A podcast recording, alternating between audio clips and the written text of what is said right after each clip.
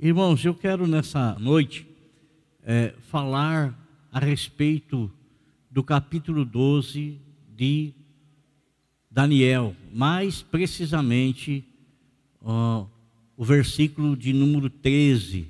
Eu quero que, eu queria pedir, por favor, que acendessem as luzes.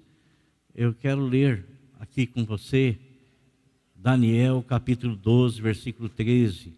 Daniel, ele é considerado um dos profetas maiores, juntamente com Isaías, Jeremias, Ezequiel.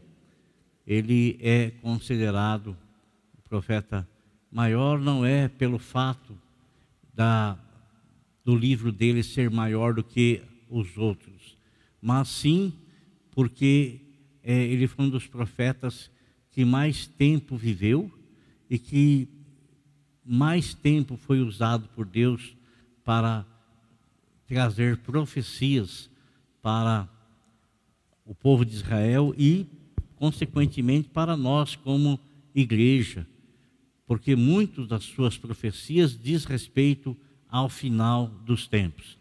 É, abre a tua Bíblia comigo então no livro de Ezequiel, capítulo 12, versículo de número 13 está escrito é, Ezequiel não, desculpa, Daniel. Daniel a 12 e 13.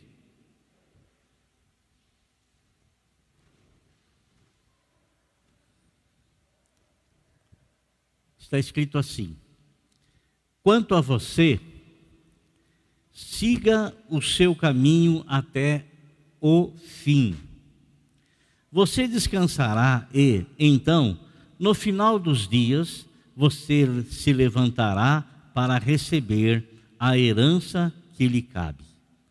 Vou ler novamente. Ezequiel, ou Daniel, melhor dizendo, 12, 13. Quanto a você, siga o seu caminho até o fim. O livro de Daniel, irmãos, é depois de Ezequiel, né? Tem a sequência ali, os profetas maiores, Isaías, Jeremias, Ezequiel e Daniel.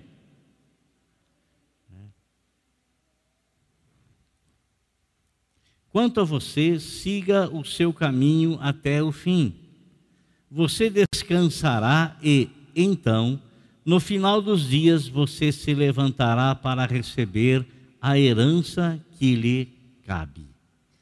O tema da nossa mensagem é seguindo o caminho até o final. Senhor nosso Deus, nos ajude a falar do teu nome para louvor e honra da tua pessoa.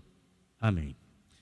Daniel ele escreveu o seu livro e e no escrever os seus livros ele teve uma inspiração do Senhor para compilar tudo o que ele havia passado na Babilônia, tudo o que ele havia vivido na Babilônia. Ainda jovem, juntamente com outros da linhagem real, ele foi levado para a Babilônia por ordem de Nabucodonosor. Ele foi levado para lá para que ele fosse, juntamente com outros jovens, educado em toda a ciência dos caldeus, para que ele pudesse então servir na corte lá em Babilônia, na corte de Nabucodonosor. E ele e os outros jovens tiveram três anos de estudo na ciência dos caldeus, no conhecimento dos, sobre a, a cultura dos caldeus. Ele era um israelita, nascido na tribo de Judá. E é interessante é, como que o nome dele está relacionado com fatos que sucederam na vida dele. Daniel quer dizer aquele que é julgado por Deus. Ou ainda, Deus é meu juiz. E quando eu pensei, quando eu estava lendo e fui procurar o significado do nome Daniel, me veio à mente, quando eu li que é aquele que é julgado por Deus, ou ainda Deus é meu juiz, eu me veio à memória, sabe o que, irmãos? Me veio à memória Daniel na cova dos leões aonde ele foi jogado lá injustamente, injustamente. Mas Deus lhe fez justiça, não permitindo que os leões o tragassem. Deus lhe fez justiça, colocando-o, elevando-o, devido à confiança e integridade do seu coração para com o Senhor Deus em terra estranha. Uh, alguns historiadores eles dizem que Daniel morreu aproximadamente com 85 anos de idade. É, é, é, esse número, essa, essa idade não é exata, né? não é exata, assim como existem muitas datas no passado que elas não são exatas. Né? É, tem, há uma crono, cronologia, mas dizer exatamente, marcar exatamente o ano, marcar exatamente o dia, marcar exatamente a idade, é muito difícil. Né? Assim como nós, nós vamos comemorar o Natal dia 25 de, de dezembro, né? mas ninguém tem a convicção exata de que Jesus realmente nasceu no dia 25 de dezembro. Não há uma convicção exata. A cristandade achou por bem ter uma data, logicamente, fixar uma data. E aquela data, então, é a data comemorativa ao nascimento de nosso Senhor Jesus Cristo. Não, pode ter sido três dias antes, pode ter sido 15 dias depois, pode ter sido um mês depois. Não é importante isso. Né? O importante é sabermos que ele nasceu e que ele se manifestou para trazer salvação ao mundo. Isso que é o importante. E nosso Senhor Jesus Cristo, meus irmãos, é, você sabe que quando você vai autenticar um documento, você tem que levar o original e a cópia.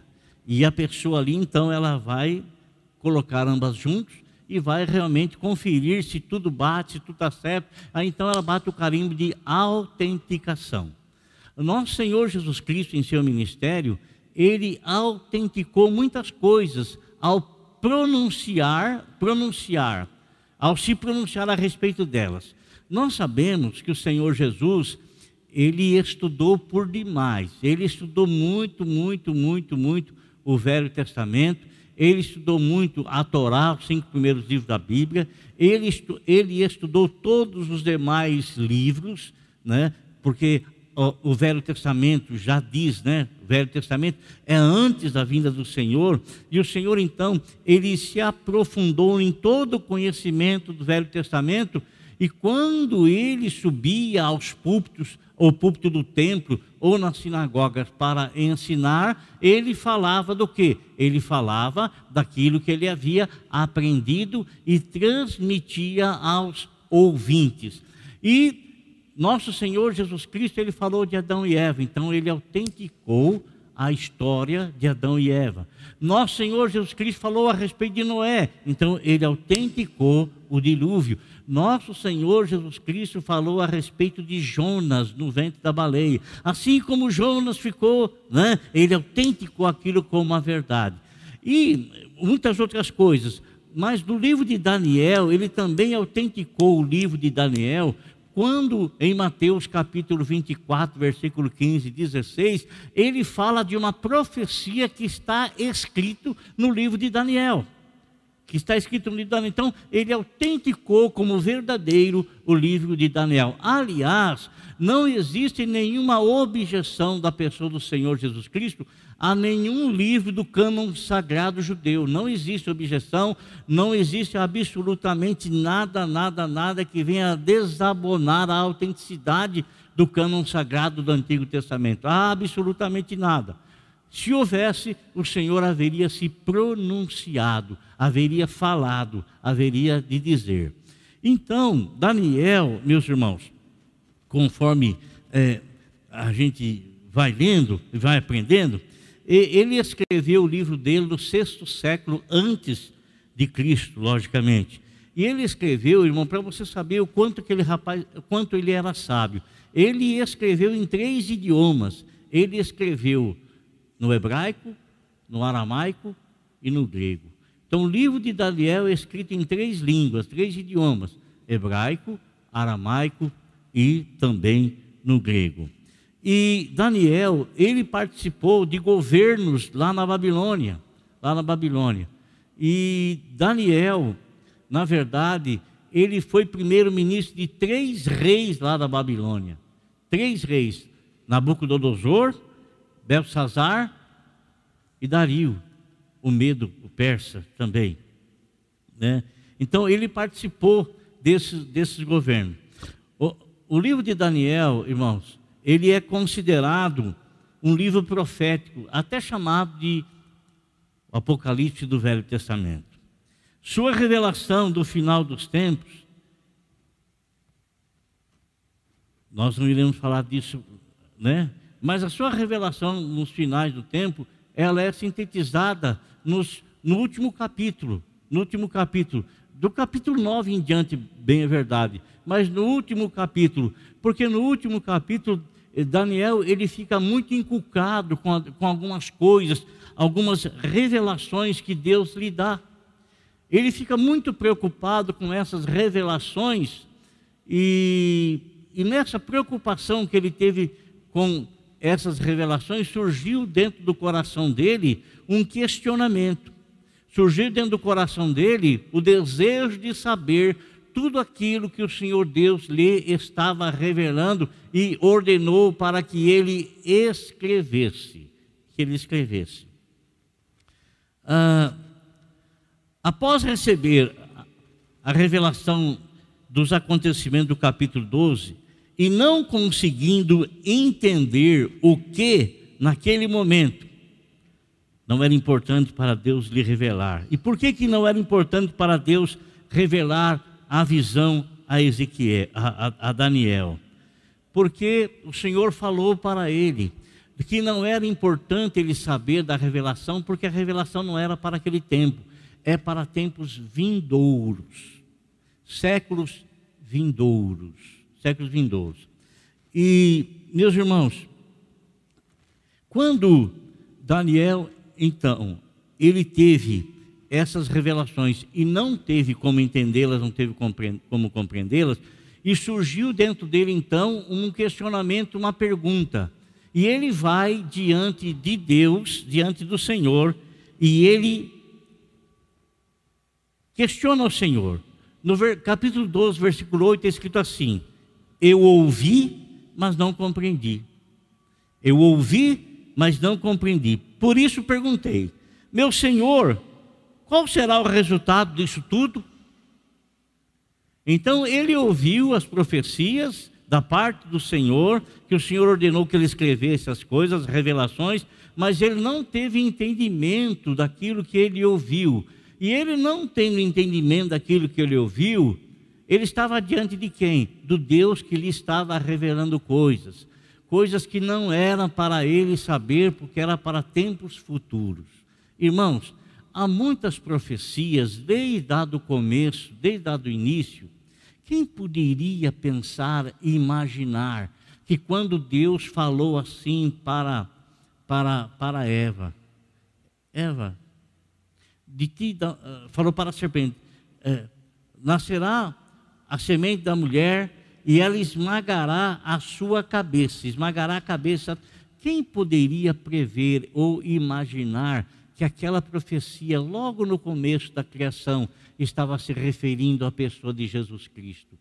Eva saberia Adão saberia, aqueles que viveram, os filhos de Adão naquela época, eles saberiam, teriam condições de entender, não teriam condições de entender. Por quê? Porque aquela palavra iria se revelar muito tempo depois. Hoje nós entendemos, hoje nós compreendemos, compreendemos que o Senhor Jesus Cristo veio e que ele esmagou a cabeça da serpente, a serpente que tinha poder sobre todos os homens é, cabeça, o que, que é cabeça? Cabeça que domina o corpo. Todos os homens estavam dominados pelo pecado que Adão e Eva cometeu, pecado esse que veio através de uma insinuação de Satanás. Então todos pecaram, mas aquela profecia diria que o filho da mulher, que o nascido da mulher, iria esmagar a cabeça da serpente. Quem que nasceu da mulher? Não nasceu do homem, nasceu da mulher. Nosso Senhor Jesus Cristo. Ele não nasceu da união entre, ela, entre José e Maria. Não nasceu, ele nasceu da mulher, uma semente semeada, plantada por Deus, pelo próprio Deus, e gerou a pessoa de Cristo. Então, meus irmãos. Quem poderia imaginar? Hoje nós sabemos, mas aquelas pessoas naquela época saberiam. Assim também tantas outras profecias que foram profetizadas há tempos atrás, e aqueles que haviam profetizado não entenderam, não compreenderam por quê? Porque era uma revelação a respeito de algo que ia acontecer lá na frente, muito tempo depois, lá adiante, né? Por isso eles não entenderam, não compreenderam.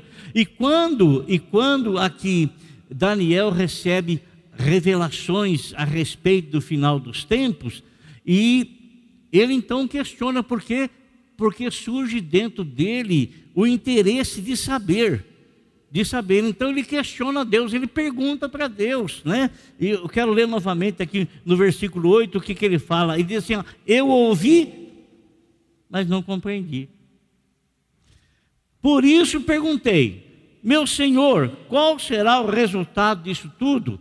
Ora, se Deus estava revelando para ele ele não tinha, porventura, aí, não era justo ele perguntar para o Senhor o que significa tudo isso? Era justo. Mas também não era justo aquele que lhe estava trazendo a revelação não lhe dizer exatamente o que se tratava tudo aquilo, porque não era importante ele saber naquele dia, porque aquelas profecias não eram para aquele tempo, é para posterior, é para muito tempo depois, séculos vindouros tempos lá na frente, lá adiante. Tempos que nós sabemos hoje. Teve muitos irmãos nossos nos séculos passados que leram muitas profecias e começaram a se perguntar: o que será que isso quer dizer? O que será que isso quer dizer? Algumas eles tiveram conhecimento que aconteceram no tempo deles, então eles puderam ligar a profecia com os acontecimentos e houve a identificação. Hoje tem acontecido muitas coisas no nosso tempo de profecias passadas e nós estamos sabendo que essas profecias estão se cumprindo, por quê? Porque elas estão se encaixando dentro dos acontecimentos que estão se dando. Agora existem outras profecias que nós não sabemos discernir.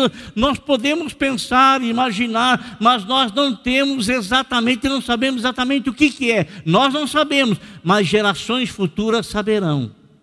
Saberão o que quer dizer. Revelando-se tempo após tempo, dia após dia, ano após ano. Agora, irmão, é interessante, sabe por quê? Porque ele perguntou para Deus e Deus lhe deu a resposta. No versículo 9 está escrito assim: Ele respondeu. Olha só que, o que Deus falou para ele: Siga o seu caminho, Daniel, pois as palavras estão seladas e lacradas até o tempo do fim. O que, que é uma coisa lacrada? Uma coisa que não está aberta. O que é uma coisa selada? Uma coisa que só quem põe um selo é que pode abrir. Só quem põe o selo que pode abrir. Então o Senhor lacrou e o Senhor selou. Então o Senhor respondeu para Daniel o seguinte: ó, siga o seu caminho. Siga o seu caminho. Ele respondeu: siga o seu caminho, Daniel, pois as palavras estão seladas e lacradas até o tempo do fim. Amém, meus irmãos? As palavras estão seladas e lacradas até, até o tempo do fim. Agora, o que me chama a atenção foi o que o Senhor Deus disse para Daniel: siga o seu caminho. Quer dizer que ele tinha um caminho para seguir. Ele tinha um caminho para seguir. Irmãos, nós sabemos que no mundo nós escolhemos o caminho. Na vida nós escolhemos muitas coisas. Nós não escolhemos a família que nós nascemos. Não escolhemos. Não tem como escolher a família que se vai nascer, né? Não tem como, não tem como. Mas tem muitas coisas, é, após nós nascermos, a gente vai desenvolvendo e a gente toma a identidade, né? Toma a identidade e vai então é, a personalidade se formando dentro de você e você passa então a escolher coisas para a sua vida. Você escolhe a sua profissão, você escolhe o que você deseja estudar, você escolhe a sua faculdade, você escolhe com quem você vai se casar, você escolhe muitas coisas na vida. Mas com respeito às coisas espirituais, só tem dois caminhos, dois caminhos: o de salvação e o, e o de distanciamento do Senhor, o caminho do perecimento. Nós sabemos, por uma revelação da palavra de Deus, que a vontade de Deus concernente a toda a humanidade é uma só.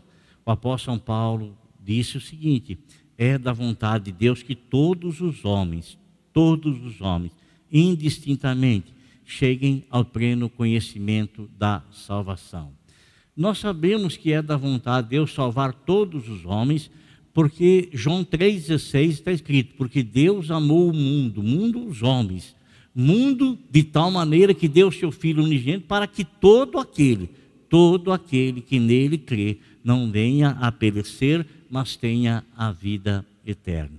Então nós temos o conhecimento que existe só dois caminhos, só dois caminhos: o de salvação e o da perdição. Ou nós estamos em um, ou nós estamos no outro. Não tem, não tem meio termo, não tem outra coisa. São caminhos definidos. Ou o caminho da salvação, ou o caminho do perecimento, caminho da perdição. E nós podemos escolher esse caminho quando nós ouvimos a mensagem da palavra de Deus.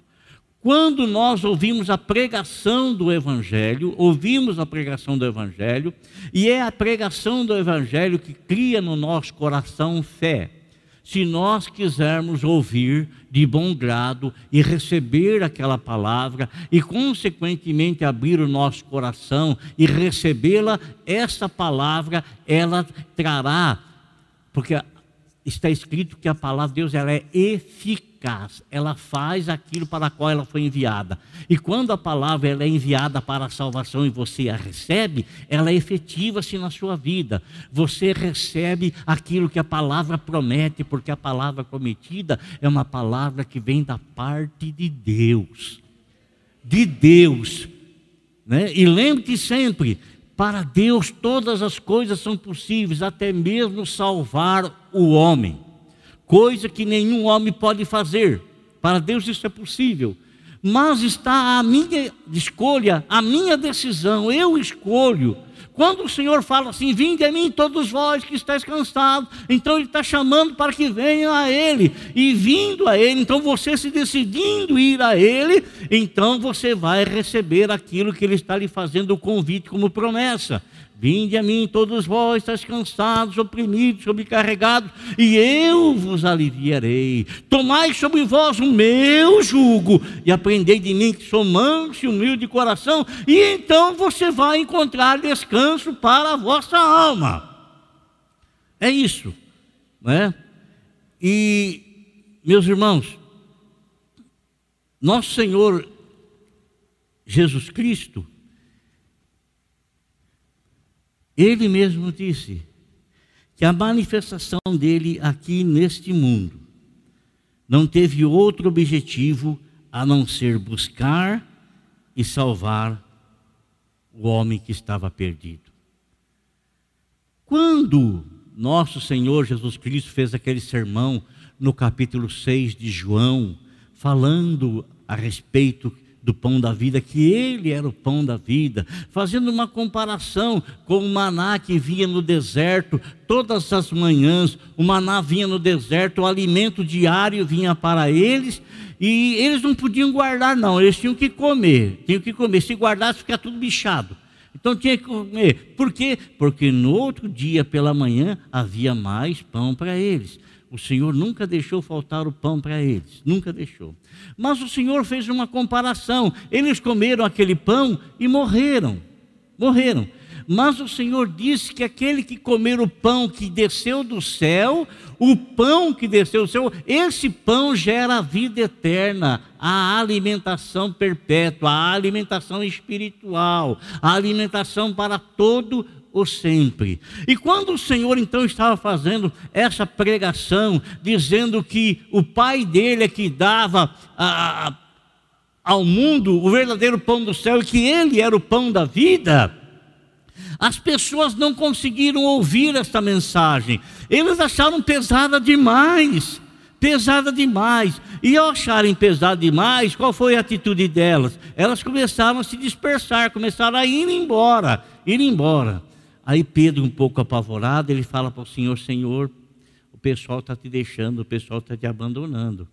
Como se ele como se aquilo fosse abalar a pessoa de Cristo, né? como se aquilo. Irmão, eu quero ser muito sincero com os irmãos, sabe? Às vezes as pessoas não sabem o que, que eles provocam em seus líderes espirituais quando eles abandonam o caminho dos céus, quando eles abandonam a casa de Deus, quando eles não dão, não dão nenhum tipo de satisfação ao, líder. Eu estou aqui, amado, e eu sei exatamente onde cada um de vocês sentam. Cada um de vocês, eu sei, vocês sempre sentam quase exatamente no mesmo lugar. Só a irmã Rosa e o marido dela que sentavam ali, estamos sentando para lá agora. Né? O pai do, do Cezinho. Né? Eles sentavam ali, estão sentando para lá agora. Né? Então, domingo que vem, essa hora aqui, eu vou olhar lá. Eu vou percebendo, o irmão não está lá, né? E eu tô, sabe o que eu estou percebendo também? Que o irmão não está aí, o irmão. Né? O irmão não está aí. E faz dia, né? Não, vem não aceita a ceia. Não está aí. Então, isso aí é, vai trazendo um, uma preocupação no coração. Às vezes a gente pensa, onde é que será que? O que, que será? Irmão, às vezes a pessoa não está nem aí com a sua liderança, não está nem aí. Ele, assim, ele, ele, ele, ele, não, ele não presta em absoluto nenhuma satisfação, nada, nada, nada. Não é que queremos ter satisfação, mas apenas por avisar: olha, eu não estou indo por causa disso, eu não estou vindo. Por Às vezes a gente fica preocupado, procurando telefone para ligar, para saber, pergunta para um, pergunta para outro, pergunta para outro, sabe? Desse jeito. Então, a gente fica preocupado demais. Essa mesma preocupação não atingiu o coração de Jesus. Não atingiu. O Senhor quando o pessoal começou a, a, a sair, a, a assumir, a desaparecer, então uh, Pedro falou, ah, e todo mundo está te deixando. O que, que Jesus falou para Pedro? Você não quer ir também junto com eles? Você não quer acompanhar esse povo também? Foi isso que Jesus falou. E sabe por que Jesus falou isso, irmão? Sabe por que Jesus, Jesus falou isso? Ele sabe as pessoas que o valorizam, ele sabe as pessoas que o têm como Salvador, ele sabe as pessoas que o respeitam como Senhor, ele sabe, e ele sabe principalmente aqueles que são dele. Está me entendendo? Ele sabe quem é que pertence a ele, ele sabe. E ele percebeu que aquelas pessoas não queriam nada com ele, não. O que elas queriam, na verdade, era comer o pão que ele multiplicou, o peixe que ele multiplicou, mas eles não queriam comer o pão da vida. Sabe por que não queriam comer o pão da vida? Porque para se alimentar do pão da vida tem que haver renúncia. Alimentar-se do pão da vida tem que tomar a cada dia a sua cruz. E o apóstolo São Pedro, o que falou para Jesus? Que, que falou? Tinha dois caminhos ali, um para ir embora e outro para permanecer e ficar. O que, que Pedro falou para Jesus? Ô oh, Senhor, peraí, que negócio é esse? Se a gente abandonar o Senhor, para onde é que a gente vai? Qual será o nosso fim? Né? Qual será o nosso fim? Mas essa não foi a mesma posição do rei Agripa. Quando Paulo foi chamado à presença dele e Paulo expôs o evangelho para o rei Agripa, e o rei Agripa começou a ouvir Paulo, e Paulo era um homem cheio de sabedoria. Ele foi escolhido para falar a reis, foi escolhido para falar a autoridades. Então, quando ele começa a falar com o rei Agripa, a sabedoria de Deus se manifestava tanto num conhecimento que ele expunha para o rei, que o rei Agripa perguntou: Peraí, rapaz, por pouco você quer me persuadir a me virar cristão? Falou isso, não falou isso? Aí o que, que Paulo falou? Ah, quem me dera que não somente tu, mas que todos os homens, todos os homens se tornassem seguidores do Senhor. Quem me dera, quem me dera. Né? Então o rei Agripa não escolheu o caminho da salvação. Irmãos, olha o que eu quero dizer para vocês. O Senhor estava fazendo uma, trazendo uma mensagem para os seus discípulos os próximos, os doze. Aí, um dos discípulos, chamado é, Felipe, Felipe, ele, num dado momento, ele falou para o Senhor assim: Senhor, Mostra-nos o Pai e isso nos basta. Ele era um discípulo do Senhor. Quando nós nos convertemos, irmãos, nós não temos e não recebemos pleno conhecimento das coisas de Deus. Quando nós nos convertemos, nós estamos iniciando uma caminhada e um desenvolvimento espiritual. O desenvolvimento ele é crescente, crescente, crescente. O crescer vem do que? Conheçamos e prossigamos em conhecer ao Senhor. Crescer na graça e no conhecimento. Crescendo. Então, Felipe, ele chega para o Senhor e ele fala para o Senhor: Senhor, mostra-nos o Pai, isso nos basta. Ele ainda não estava plenamente convicto. Esse Felipe é o mesmo, é o mesmo que quando foi chamado pelo Senhor, quando encontrou o Senhor, primeira, uma das primeiras coisas que ele fez foi atrás de Natanael, seu amigo. E ele chega para Natanael e ele fala para Natanael: Natanael, encontrei o Messias. Encontrei o Salvador, encontrei o ungido, encontrei o Cristo. Natanael muito tranquilo, pessoas que não deixam se levar por nenhuma notícia aí, sabe? Essa notícia que às vezes a pessoa recebe e ela faz uma. É... Cara calmo, cara tranquilo, um cara que analisa as coisas. E quem analisa as coisas é que tem conhecimento para compará-las. Ele ele chega para, para Natanael e fala assim, achei, e Natanael pergunta de onde que ele é? Ele é de Nazaré. Nazaré? Pode vir alguma coisa daquela pequena cidade? Pode vir alguma coisa de Nazaré? Então, Felipe, ele não teve como argumentar com Natanael, porque nos, nós cremos, e tudo nos leva a crer, que Natanael tinha um conhecimento muito mais profundo das coisas espirituais. Ele tinha, até tinha estudado a bibliografia de todos os profetas, e ele analisou, ele percebeu que nenhum profeta havia surgido lá de Nazaré. Então ele questiona de Nazaré, vê se surgiu alguma coisa boa de Nazaré. Felipe não tinha como argumentar com ele. O conhecimento de Felipe não alcançava o conhecimento de Natanael. Então ele falou para Natanael: então vem cá, vamos lá, vamos lá ver, vamos lá ver. E, e aí, num diálogo com o Senhor, né, que Natanael não tinha tanto conhecimento igual o Senhor tinha. Aí o Senhor o convenceu, né? E ele se converteu. Agora, esse Felipe, meu irmão, num dado momento, ele chega para Jesus e fala: Senhor, mostra-nos o Pai, e isso nos basta.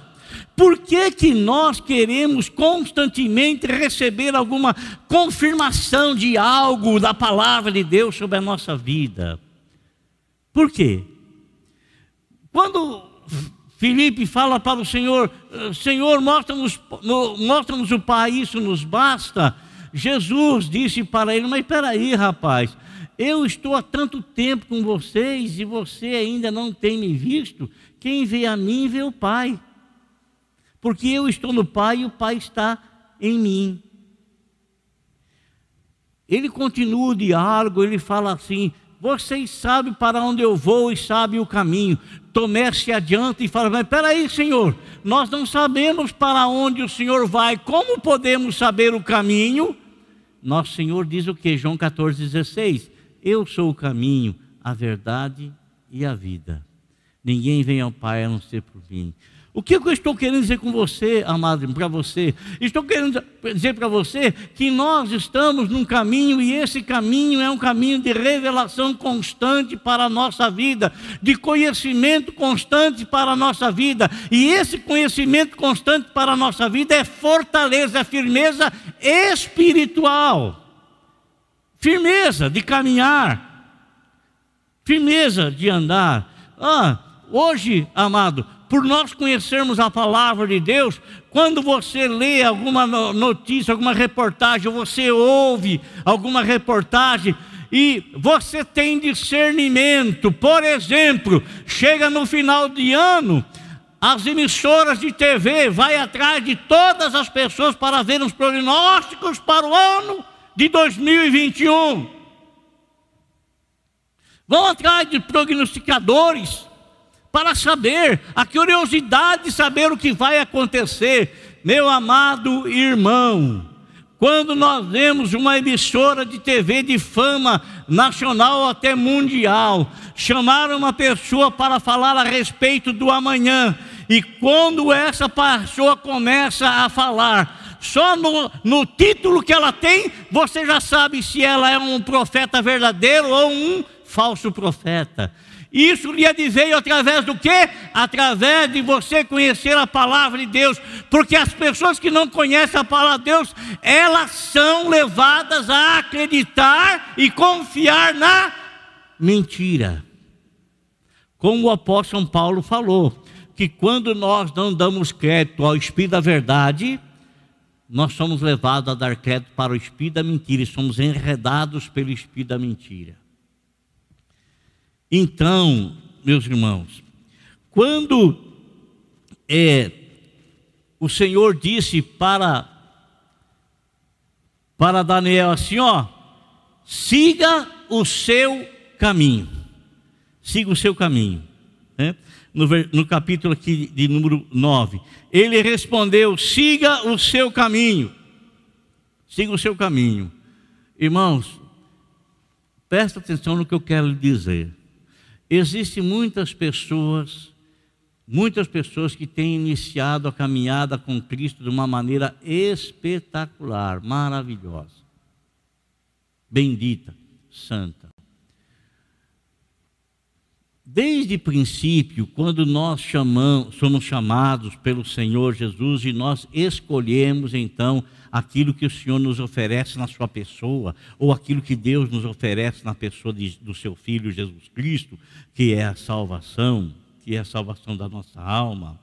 A partir desse momento em que a gente passa a olhar para Jesus, seguir a Jesus, começam a acontecer um monte de coisa aqui, um monte de coisa ali, um monte de coisa lá, um monte de coisa lá, para lá, para você parar de olhar para Jesus e começar a dar atenção para muitas coisas que tentam chamar a sua atenção para que você deixe de cumprir na sua vida o que está escrito lá em Hebreus capítulo 12, versículo de número 2, que nós devemos olhar continuamente para o Senhor, continuamente não é olhar uma vez por mês, uma vez de olhar continuamente. E por que que isso está escrito, irmão? Por que, que isso está escrito? Está escrito justamente porque muitas coisas tentarão fazer com que a gente deixe de olhar para Jesus, chamarão a nossa atenção. Chamarão, olha aqui, dos doze apóstolos, um chamado Judas Iscariotes, ele traiu a pessoa do Senhor Jesus Cristo. Ele vendeu a pessoa do Senhor Jesus Cristo. Eu me questiono: será que houve pessoas que eram seguidores do Senhor e falaram assim: ah, eu não vou mais seguir ele, não. Olha o discípulo que ele tinha lá, que andava com ele, o discípulo que saiu fazendo operação e milagres quando o Senhor ordenou que os doze fossem, quando o Senhor ordenou que os setenta fossem, Judas estava no meio, Judas estava junto. Judas fez muito milagre? Fez. Então alguém poderia questionar assim: está vendo? Ah, desculpa, né? Está vendo? A Judas lá, é, era um discípulo dele, ah, o que, que ele fez? Não vou mais seguir ele, não, não vou mais. Irmão, existem muitas pessoas desse jeito hoje. Elas ficam observando a vida daqueles que falharam em suas caminhadas para arrumar desculpa. Está vendo? Eu não vou mais seguir, não. Oh, siga o teu caminho, irmão. E o teu caminho tem um alvo o teu caminho, e esse alvo não é você ficar olhando a vida de ninguém, porque já não é fácil você cuidar da tua vida espiritual. Agora você vai querer levar a tua vida espiritual observando a vida de outros e principalmente exemplos negativos? Não, não. Por isso que a Bíblia fala: olhe para Jesus.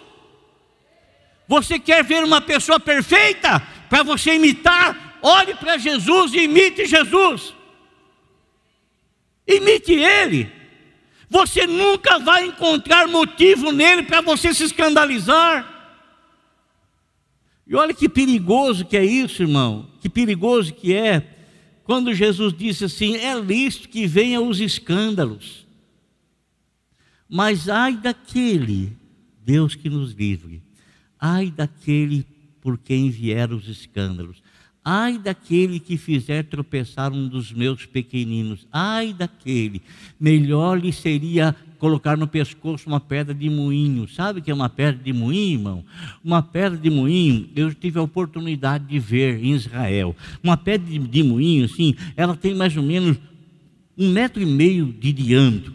É uma pedra que tem um furo no meio, ela dessa grossura assim. E o meio ali, o, o, o, o o trigo é colocado ali e, e essa pedra vai girando e vai amassando e vai deixando só o trigo, o pó. Né?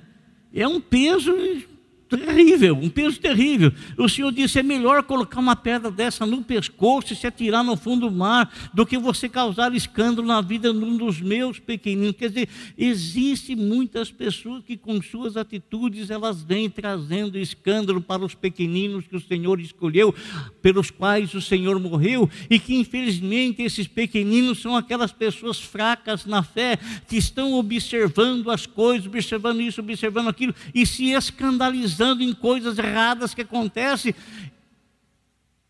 A fé, ela é diferente na vida de cada um.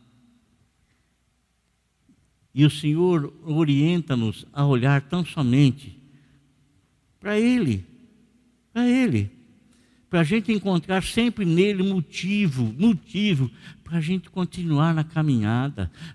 Não olhar para a direita, não olhar para a esquerda, olhar sempre para Ele. Então ele falou para Daniel: siga o teu caminho, siga o teu caminho. Agora, irmãos, eu quero chegar aqui com você, é, quando no versículo 13 ele fala assim: quanto a você, siga o seu caminho. Mas ele não para aí o versículo, ele fala: siga o seu caminho até até o até o fim. Siga o seu caminho até o fim. Por que, que ele fala até o fim? Porque é bom você começar de uma maneira excelente, mas é bom você continuar na caminhada de uma maneira excelente, e é bom você chegar ao final de uma maneira excelente, porque a Bíblia fala que aquele que perseverar até o fim, esse será salvo. Não é isso que a Bíblia fala? Aquele que perseverar até o fim. Perseverar. O que quer dizer perseverar, irmão? Por que, que há necessidade de se perseverar? Perseverar é algo insistente, permanente, sabe? Porque tem coisas que vão querer te arrancar do caminho. Mas siga o teu caminho, e o teu caminho não é mais o teu caminho, o teu caminho é o caminho de Cristo. É o caminho que Cristo traçou para você. Então, ele fala aqui: siga o teu caminho até o fim. Siga o teu caminho até o fim. Não é só iniciar, não é só caminhar por um tempo, mas sim ir até o final. E depois, o que, que diz no versículo? Você descansará. Você descansará. Oh, porventura você não se sente cansado? Tem pessoas que elas ficam cansadas de não fazer nada, se cansam de nada fazer.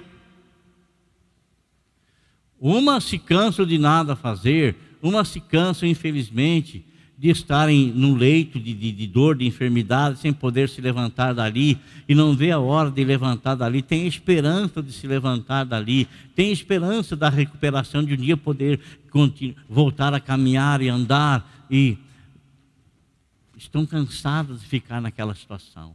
Tem outros que não têm mais esperança alguma de sair, elas estão cansadas de ficarem sobre uma cama. Mas quando fala que você descansará, está querendo dizer, sabe o que, irmão?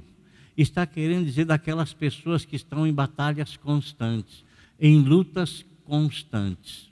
Lutas constantes. Olha, Moisés se cansou. Elias se cansou. Todos os profetas do Senhor tiveram momentos de exaustão em suas vidas, de cansaço em suas vidas. Eu tive momento e tenho momento de cansaço na minha vida, irmão.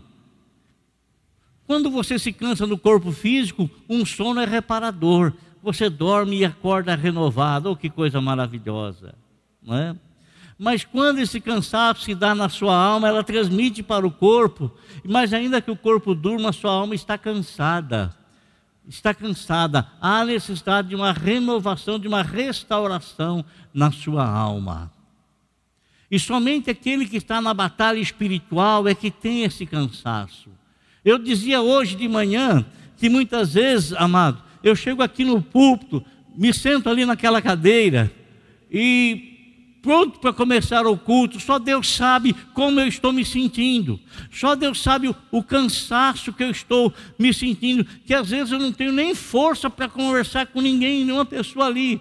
Mas, irmãos, como é maravilhoso, porque a hora que eu, que eu tomo a palavra e que eu começo a falar, Deus vai me mudando, Deus vai me refrescando, vai refrigerando a minha alma vai me renovando, vai me restaurando, e eu percebo que aquilo está sendo transmitido também para os irmãos que estão ouvindo. E muitas vezes eu saio daqui, entro no carro, falo para minha esposa: Nossa, eu estava tão mal, mas Deus me renovou, Deus me restaurou, Deus me trouxe uma renovação em cima do púlpito na hora que eu estava pregando a palavra dele. Eu estava regando, estava sendo regado pelo Senhor. É assim. É assim, não é, não, não é uma, são muitas vezes, muitas vezes. Eu vou dizer uma coisa para você, irmão. Às vezes eu senti tão cansaço que eu tive desejo de parar. Sabe? As... Fico pensando às vezes, eu falo, mas esse pensamento não é de Deus. Não é de Deus. Porque Deus não me fechou as portas. Deus não me fechou as portas. Então as portas continuam abertas e o Senhor sempre está me impulsionando pela misericórdia, graça e bondade dEle, de levar a palavra dEle, de transmitir a palavra dEle, de pregar a palavra dEle. Oh, que satisfação gloriosa que é isso. Pregar a palavra, pregar, irmão, olha só, você ser portador da palavra de salvação, olha que coisa tremenda. Olha que coisa magnífica, que coisa maravilhosa, olha que privilégio.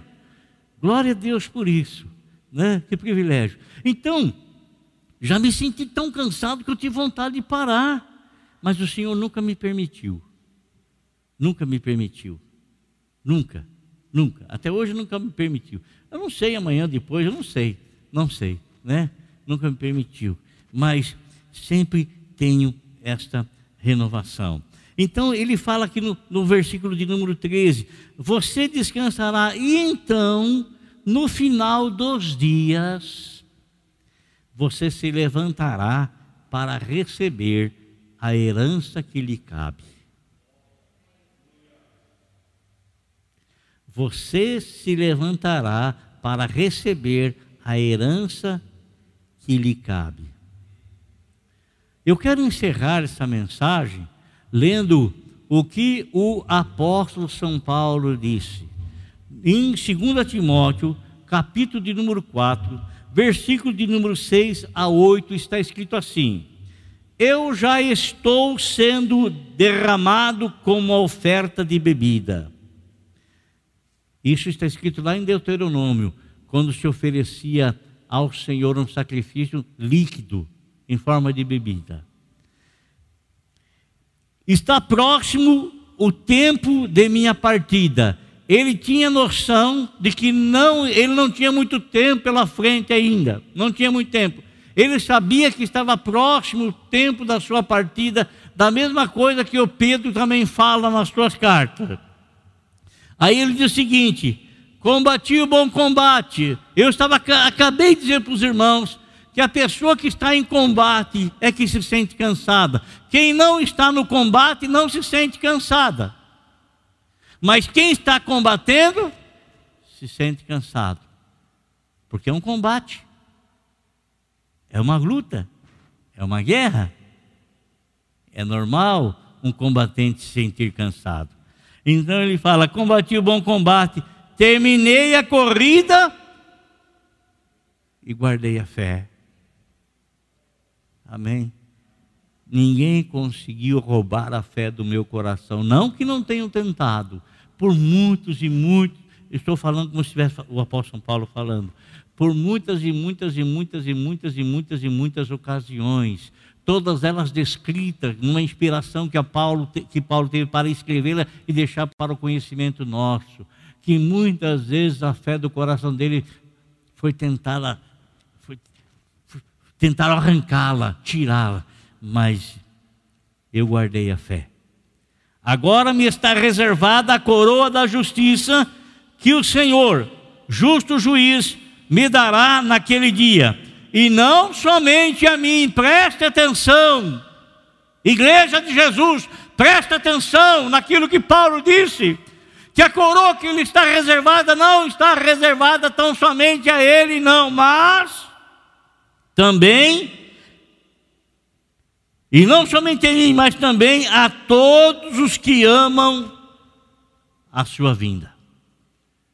Glória a Deus.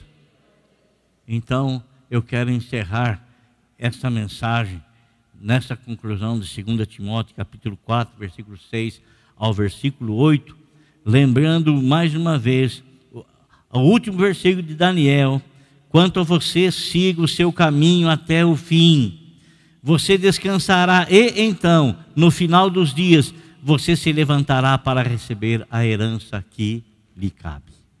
Glória a Deus. Põe-se de pé, por favor.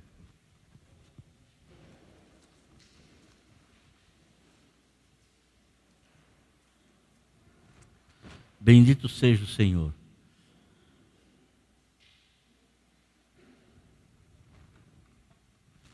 Feche seus olhos, por favor.